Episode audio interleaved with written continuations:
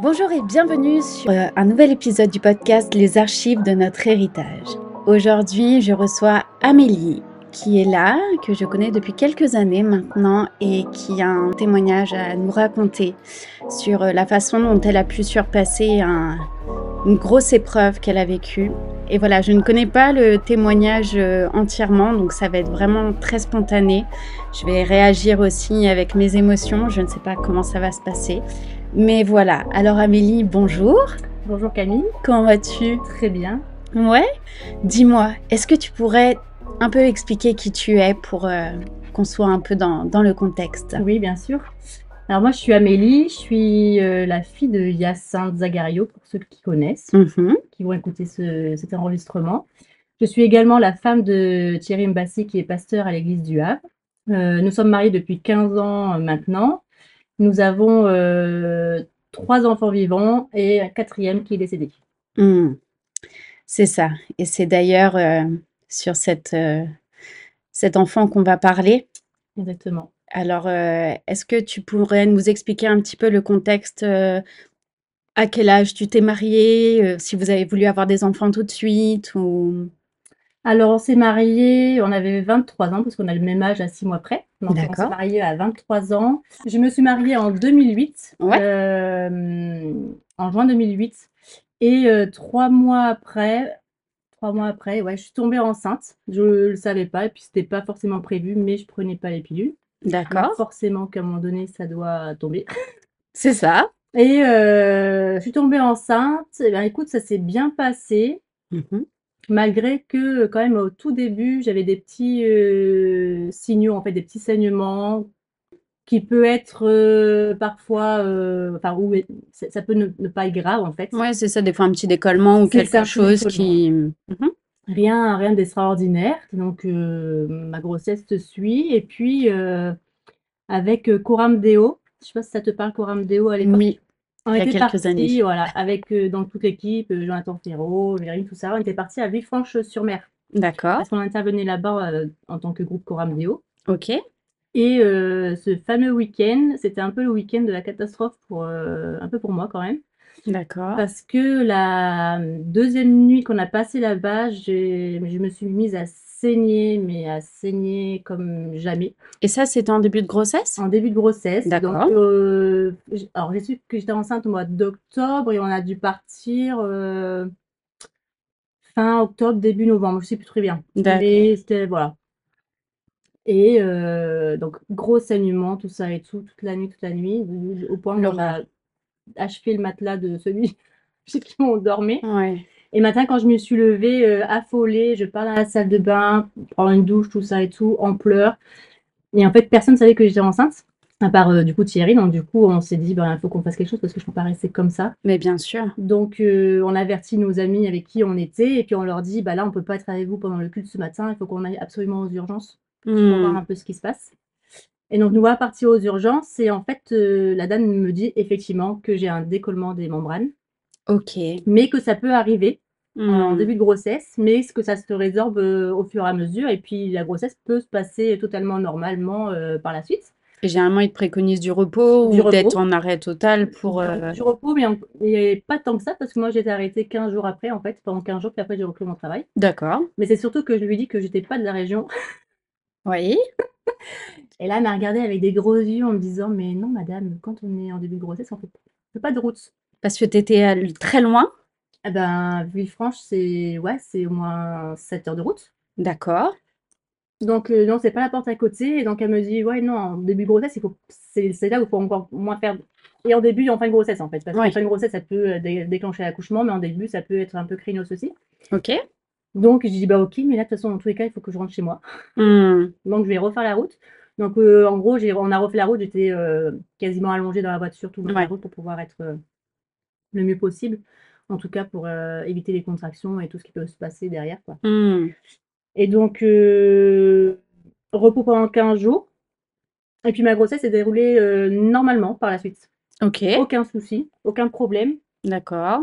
Trois échographies euh, parfait. Enfin, un bébé qui grandit bien, une petite fille euh, qui dans les courbes normales. Enfin, aucune Ok. anomalie, aucun, aucun souci. Et euh, nous voilà, on- je pars pour faire la troisième échographie. Donc, c'était euh, 36, euh, quasiment 37 semaines de grossesse. Donc, on arrive aux 8 mois. C'est 8 Huit mois de mois. grossesse. Échographie strictement normale. le flux sanguin strictement normal. Un bébé qui fait, qui faisait à ce moment-là 3 kilos des brouettes. Et puis, je sors de, ce- de ce rendez-vous. Et le soir, on avait notre réunion de prière à cette époque-là, le jeudi soir. D'accord. jeudi soir, je me rappelle très bien. Et là, je sais pas, pendant la réunion, je sens, je sens un espèce de truc qui se passe dans mon ventre. Mais souvent, on dit quand on sent un truc bizarre, c'est quand le bébé se retourne. Ouais. Et du coup, ça fait un espèce, enfin, ça fait un truc bizarre en fait euh, en nous, mais c'est comme Ok. si le bébé se retournait. Donc pour moi, j'ai estimé que c'est le bébé qui se retournait. D'accord. Ne pensant plus que les, le- mon gynéco m'avait dit si elle était en bas. Franchement, euh, même aujourd'hui, je pourrais même pas te dire si Hmm. elle avait déjà tête en bas ou pas, tu vois.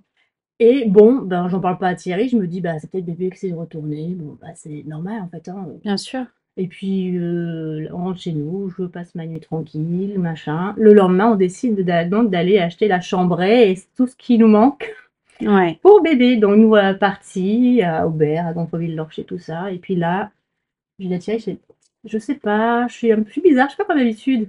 Je suis fatiguée, ça contracte. j'ai mal- Bon, après, je suis en mal grossesse, hein, donc c'est possible aussi que, à force de marcher et tout, que euh, ça pèse et que je contracte et que je sois fatiguée. Et est-ce que tu la sentais bouger ou parce que bon, forcément, plus tu avances dans la grossesse, moins il y a de place, donc moins tu Exactement, forcément, moins on la forcément. sent bouger.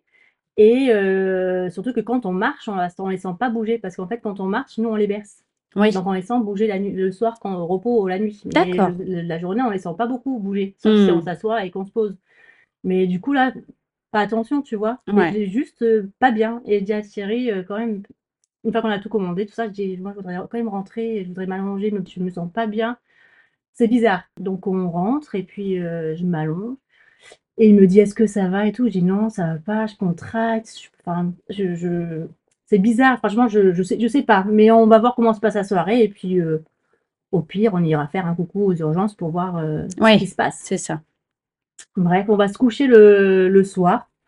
Une nuit catastrophique où je pleurais toute la nuit. Lui devait peut-être un peu dormir, mais ou m'entendre d'une oreille, je sais pas trop. En tout cas, moi, je pleurais toute la nuit, je contractais toute la nuit. Et effectivement, je la sentais pas bouger. Et tu pleurais de douleur ou de d'angoisse? douleur, d'angoisse, de parce que je, à mon, enfin, je, je- je sentais venir le truc. Parce que travaillant dans le milieu, je travaillais en maternité, en grossesse pathologique, donc en fait, euh, je Tu connais. connais. Voilà.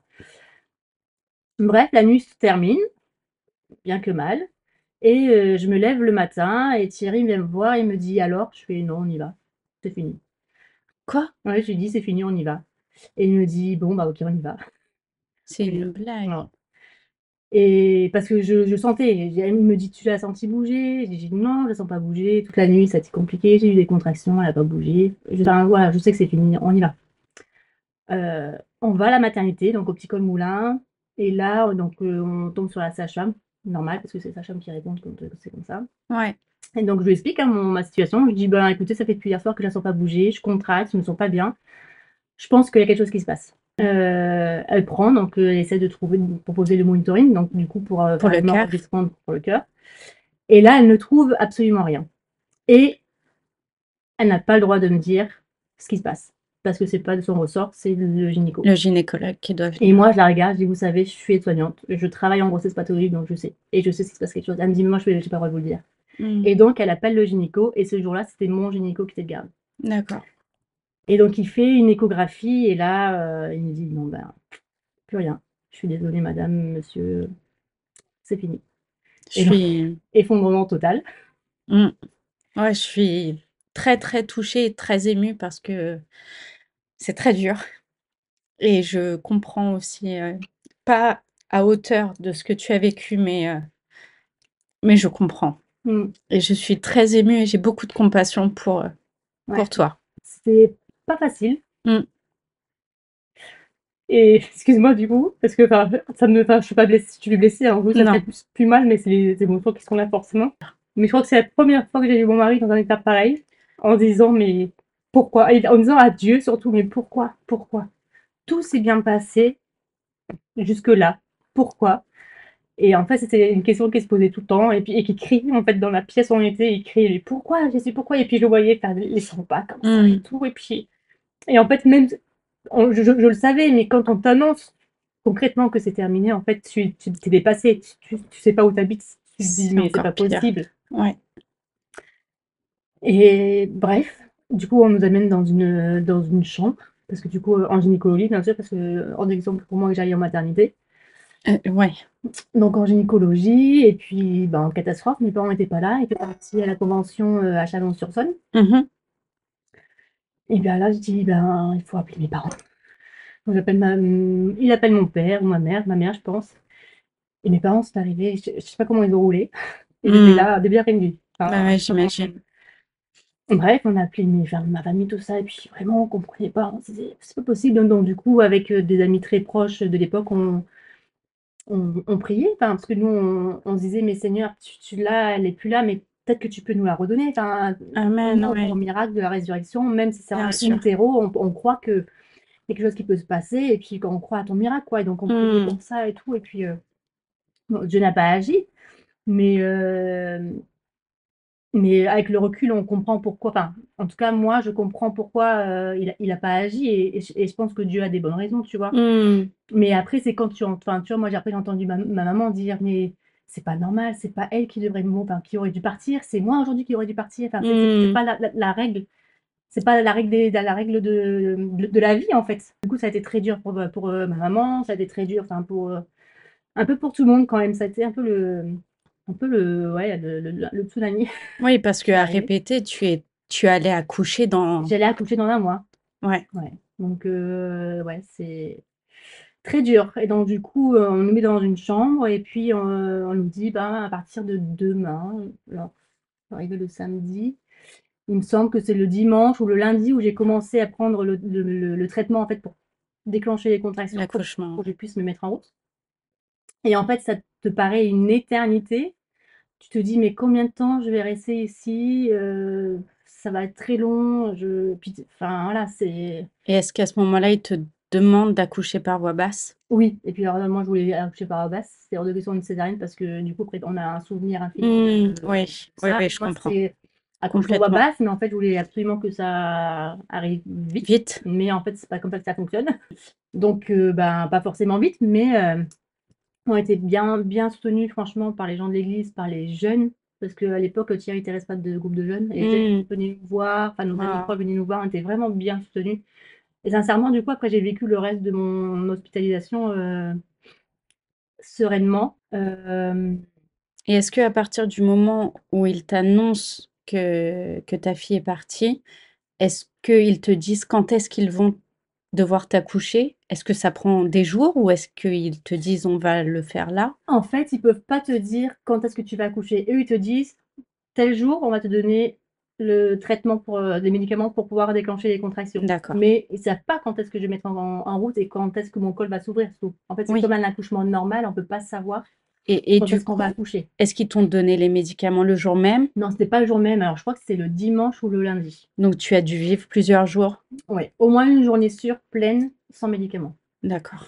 Et quand ils ont commencé à avoir et je crois que c'était le lundi qu'ils m'ont déclenché parce que le dimanche, il y a pas de médecin sur place, il y a Mmh. équipes sont moins nombreuses, donc je crois que c'était le lundi qu'ils m'ont déclenché, heu, qu'ils ont commencé à me donner les médicaments vraiment et heu, les contractions ont commencé à se mettre en route et j'ai accouché le mardi.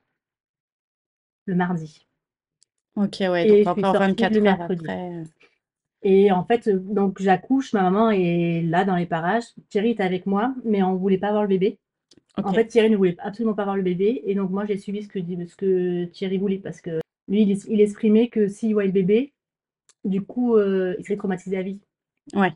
Tu vois? Ce serait une image qu'il regardait à vie et lui, il voulait pas de OK. ça. Ça s'entend. Donc moi, j'ai suivi, heu, sa décision et je Mmh. pense que c'est pas plus mal et Mmh. ma maman, elle, elle l'a vu donc heu, quand, heu, en fait, quand j'ai accouché, ils ont vite re retiré le bébé, Bien sûr. pour pas qu'on le voie.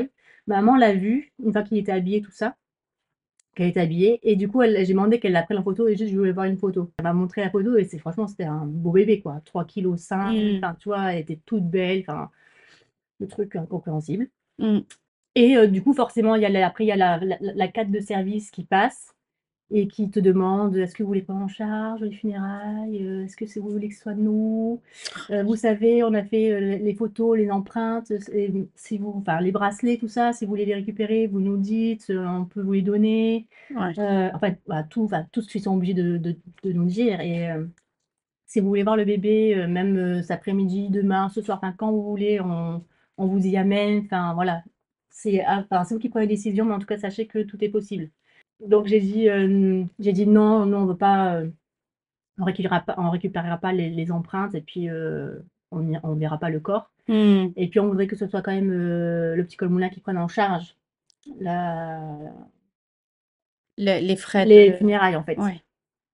Elle m'a dit OK, il y a pas de souci. Mais j'ai quand même dit enfin, j'ai quand même demandé: «Mais est-ce que du coup, même si vous prenez en charge, est-ce que nous, on peut faire une petite cérémonie, avant que du coup vous la preniez en charge pour, l'incinération, tout ça?»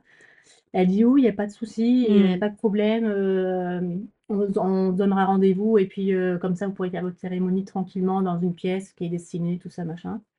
OK, bah, du coup là, heu, le lendemain, bah, c'était l'heure où on devait partir et là on part et je monte dans la voiture, je ferme la porte et là et j'atterris, je fais: «Sorry».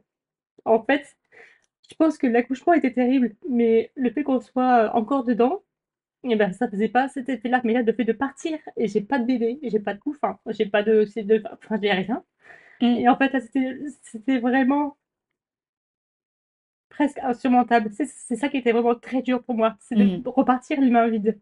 C'était une catastrophe. Parce que tu es arrivée à l'hôpital avec ton bébé, avec ton mari, et tu es censée euh, aller accoucher. Normalement, pour avoir un enfant en vie avec toi, et en fait, on te Mmh. demande de signer des papiers pour l'enterrer. Exactement. Donc, ouais, très, très, très compliqué et heureusement que ce jour-là, heu, j'avais des des amis, heu, qui sont venus, heu, direct quand en fait, quand je suis arrivée à la maison, moi, parce que c'était trop compliqué. Enfin, je disais mais et et je leur disais: «Mais je comprends pas, en fait. C'est c'est tellement dur de repartir les les bras enfin, les bras vides et de dire que, Mmh. bah, c'est c'est enfin, voilà, je la reverrai je la reverrai plus, c'est simple. Enfin, c'est c'est comme ça, en fait. Mais en même temps, en tant qu'enfant de Dieu, on a l'espérance qu'on qu'on la reverra enfin Amen. et puis et puis voilà, enfin, mais sur le coup, on pense pas tout de suite à ça. Non. On il y a la douleur qui est là et en fait, là, heu, pendant un instant, même même quelques jours, on se dit: «Ben, Dieu, je te mets un peu de côté parce que là, j'ai besoin de vivre un peu mon ma souffrance tout seul, mon deuil tout seul et puis je reviendrai à toi quand, heu, Quand quand ça ira mieux, en fait». quand j'aurai respiré et Exactement, ouais. repris mon Ouais. souffle. Mmh. Et puis, hem, on allé chez mes parents, heu, quelques jours quand même et puis le dimanche qui a suivi, en fait, heu, Amélie la warriors a voulu aller à l'église. Qu'on va à l'église et donc, heu, tu vois, j'étais collée à ma mère comme si j'étais une gamine parce que je voulais que personne me parle. Mais bien Donc sûr. j'étais collée à ma mère et j'ai dit: «Maman, dès que c'est fini, on s'en va». Enfin, tu vois, vraiment. Et c'est surtout qu'après, avec le enfin, quelque temps plus tard ou avant d'aller au culte, je sais plus comment ça s'est passé, mais Thierry m'a dit, il y a un chant, en fait, que Dieu m'a mis à cœur pendant plusieurs temps avant qu'il se passe ça. C'était le chant, hem, avec le pont ou le refrain qui dit qui dit, heu: «Je donne et je reprends». Oh, oui. Et en fait, du jour où Thierry m'a dit ça, en fait, ce chant-là, je j'ai pas pu le chanter pendant oh, des mois et des mois, voire même si c'est pas Des années. ouais. Ouais. Et ça a été très compliqué pour moi Mais bien sûr.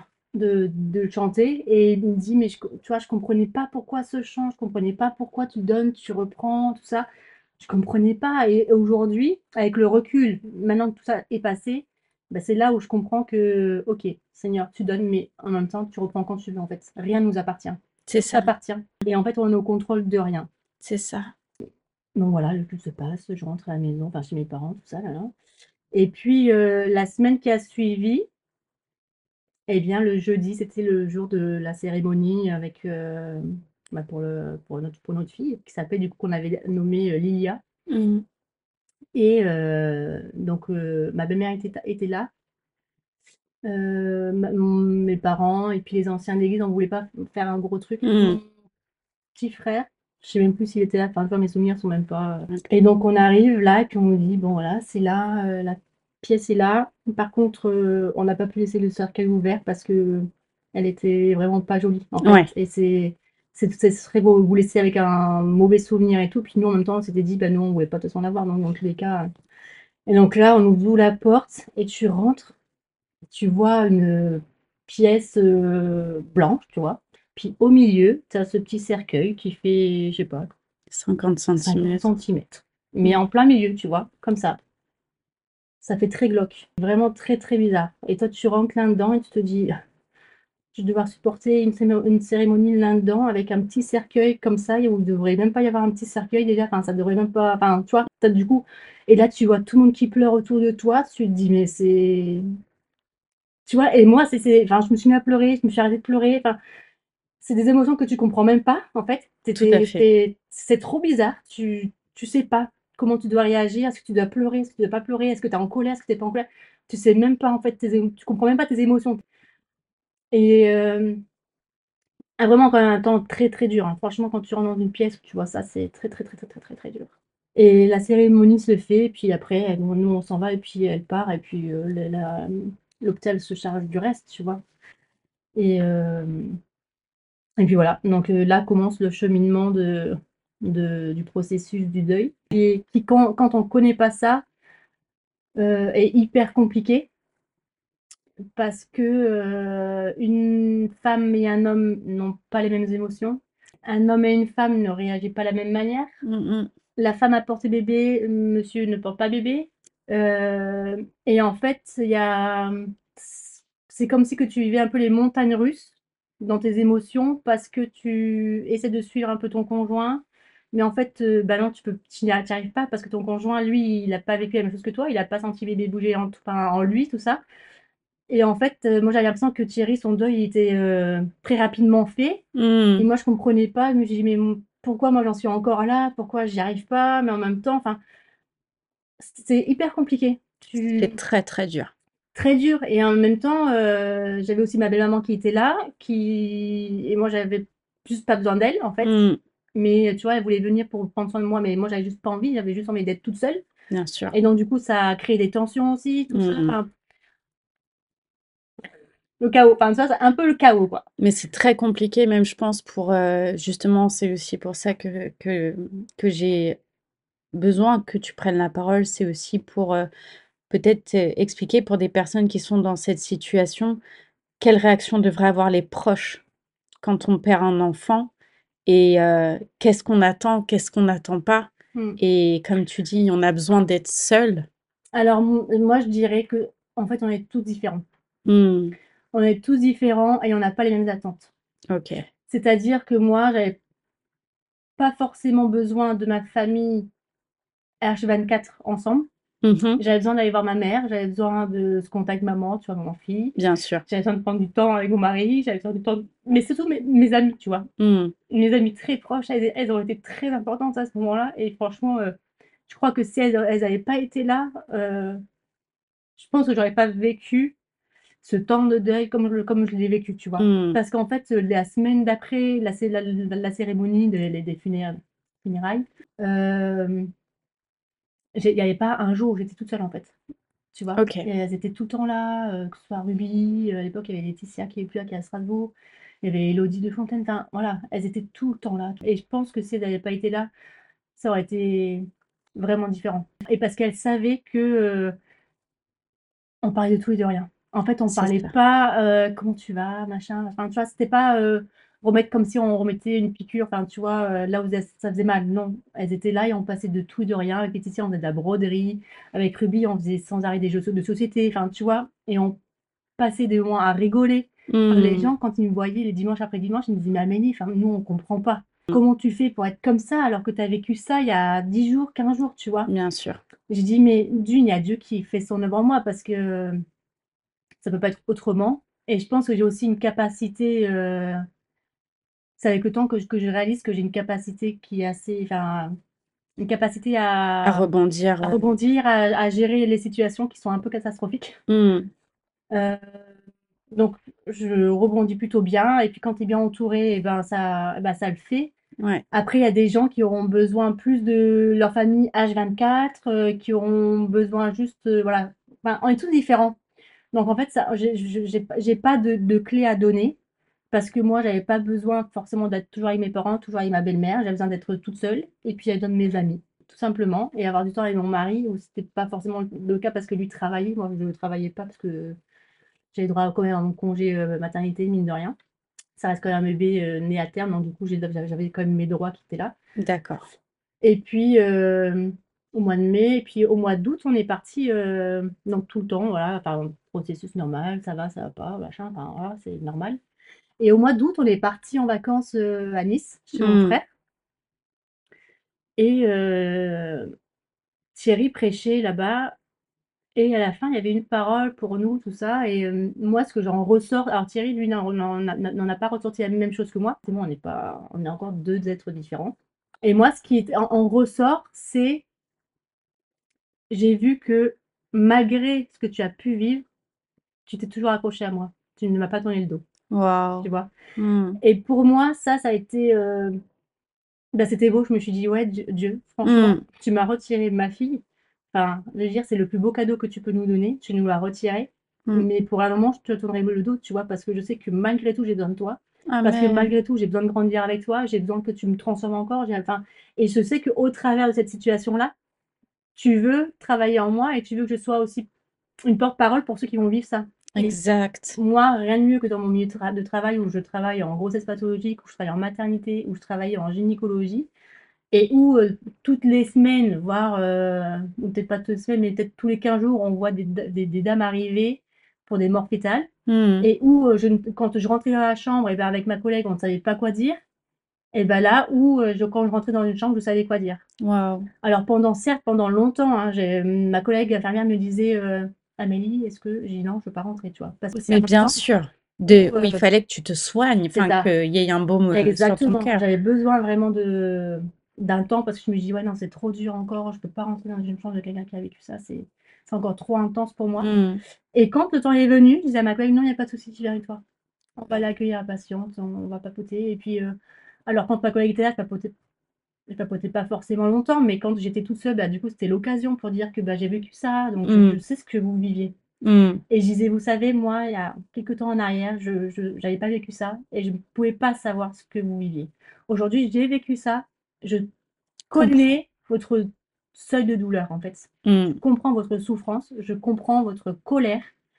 Et, et voilà, donc euh, si vous avez des questions, si vous avez, si vous, enfin voilà, peu importe, je suis en tout cas présente. Et euh, et il y en a plein, du coup, qui me disaient, mais merci beaucoup, madame, parce que franchement, euh, on se sent écoutée, entendue, on se sent comprise. Ouais. Et j'ai dit, mais vous savez, et c'est ce que je dis encore aujourd'hui, dans peu importe les situations, moi j'aime bien dire, ce que je n'ai pas vécu, je ne peux pas comprendre.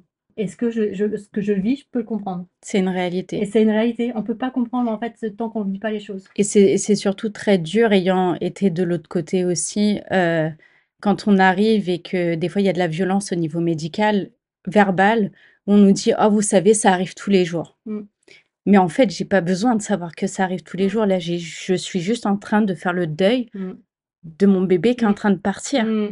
Et des fois, on nous lance des, Ouais. des, des punchs et c'est d'une Alors, violence. c'est vrai qu'on lance beaucoup de, dans le milieu médical, à ce niveau-là, pendant, pour les grossesses en tout cas, on lance beaucoup de pics, surtout les, débuts- les débuts de grossesse, c'est-à-dire jusqu'à 12 semaines, 16 semaines, parce que c'est ce qu'on appelle des fausses couches précoces. Mm. Et ça, des fausses couches précoces, c'est une grossesse sur trois.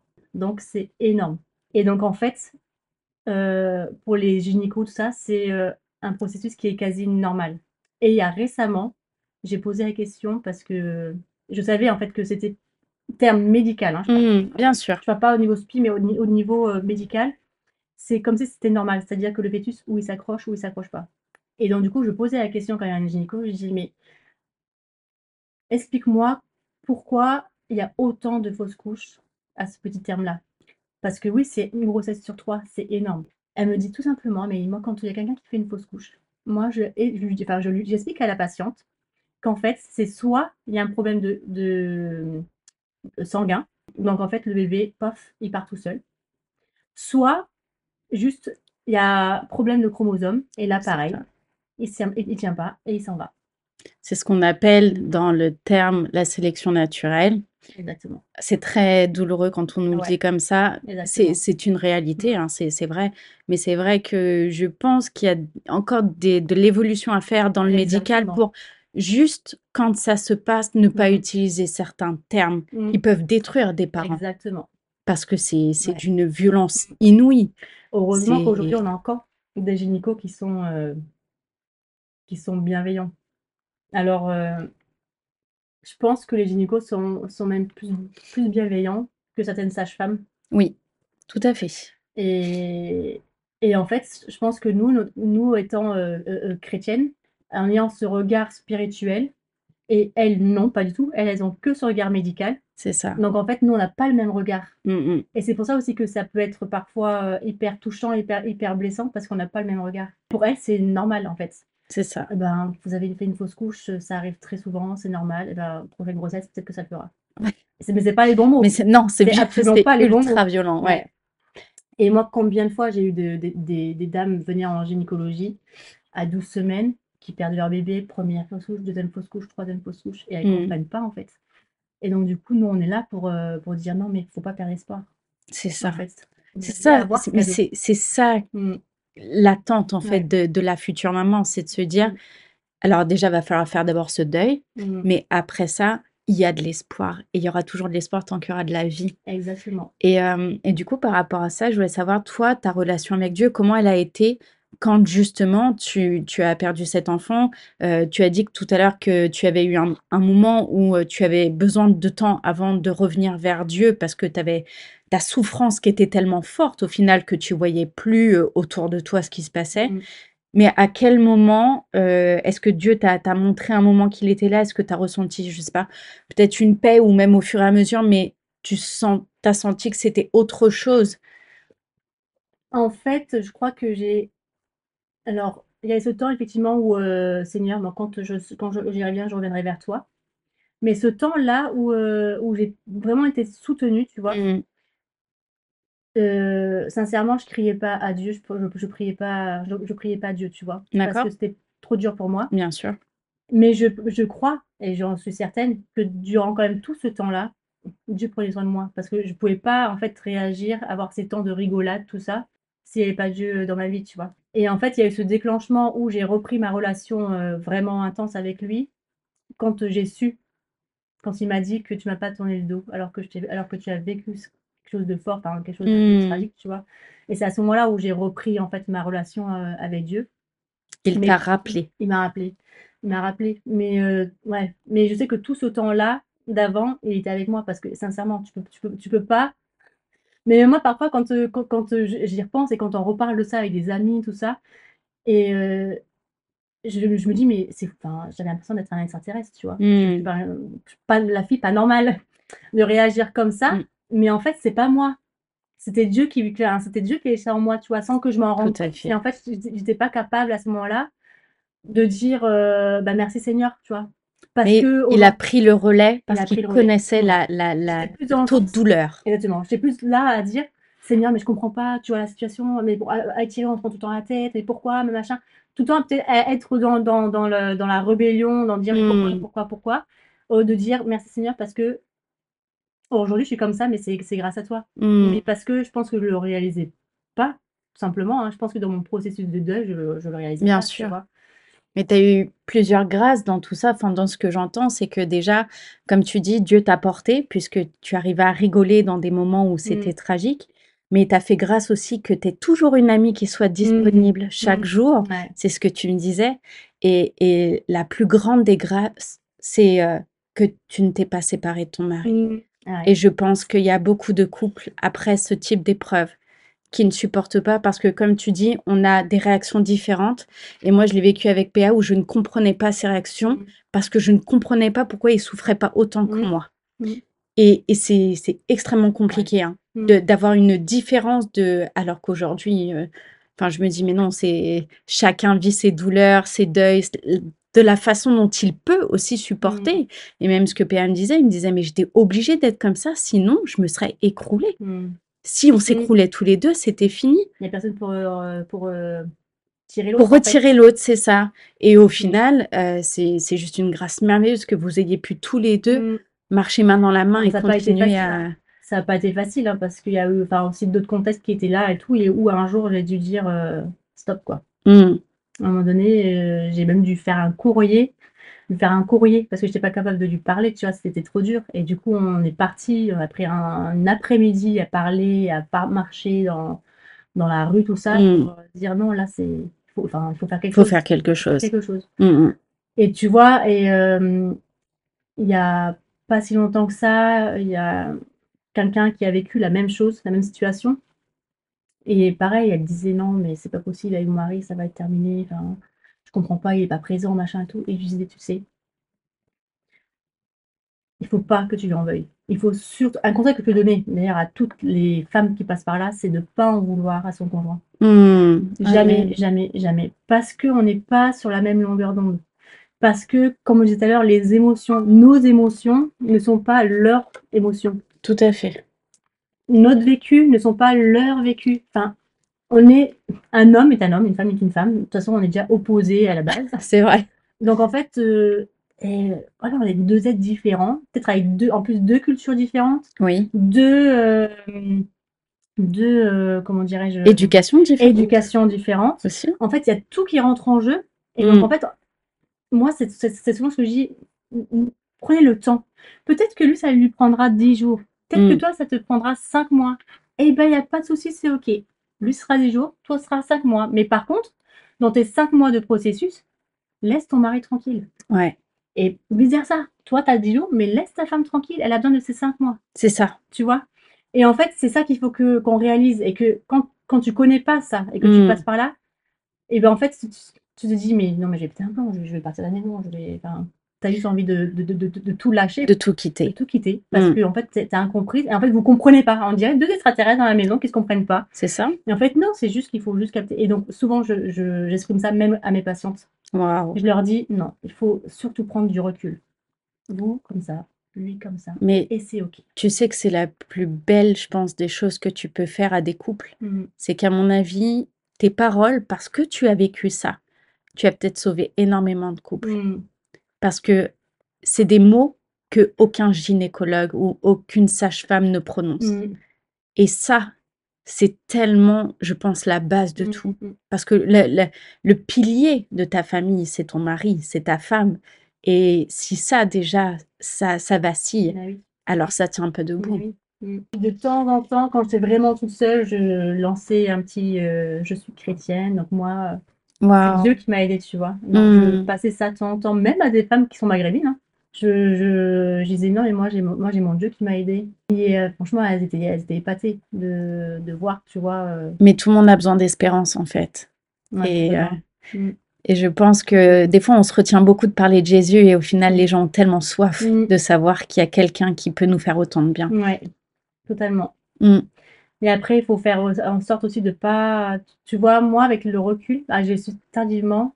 Je suis tombée, en- tombée enceinte de Stacy trois mois après. Comme, quand même très rapidement. Ouais. Et peut-être même un peu trop tôt. Parce qu'en fait, tu sais, des fois, on pense qu'on est guéri, que notre deuil est, fait, est, est fini. Et en fait, moi, donc moi, je suis tombée enceinte de Stacy trois mois après. Donc, toi, je, je sortais à peine, en fait. Ouais, ouais, c'est ça. Euh, tu vois, je n'étais pas encore totalement guérie. J'ai accouché, donc. euh, Et en fait, avec le recul, donc il n'y a pas tant d'années que ça, hein, que je te dis ça, il y a peut-être 4 ans, même.